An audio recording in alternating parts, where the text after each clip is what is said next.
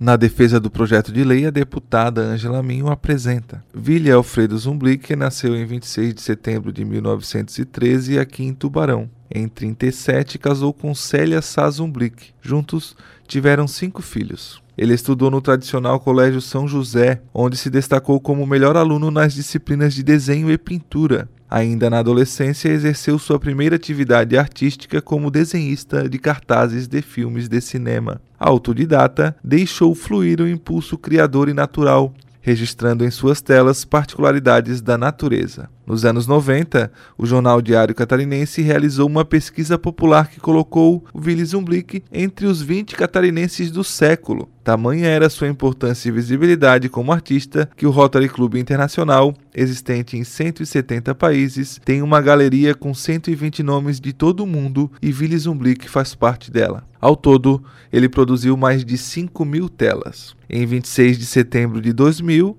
o principal artista plástico catarinense do século realizou o sonho e inaugurou o Museu Willy Zumblick, instalado no Centro Municipal de Cultura, aqui no centro de Tubarão. O seu falecimento ocorreu no dia 3 de abril de 2008, no Hospital Nossa Senhora da Conceição, sendo então sepultado no cemitério Horto da Saudade, também na cidade. Além do artista, a deputada Angela Min fala do tubaronense Willy Zumblick. Nós tivemos uma relação, o Espiridão e eu, tanto com o Willy como com a dona Célia, de muito carinho, uma aproximação muito forte, muito próxima.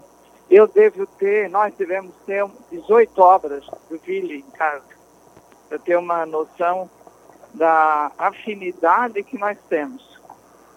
E uma das coisas que mais me impressionou foi o dia que eu fui ao enterro com o estilhão da Dona Célia, o ar de desolamento dele. Ele demonstrou naquele momento o quanto ela era importante na sua vida, o quanto a família para ele tinha um significado forte.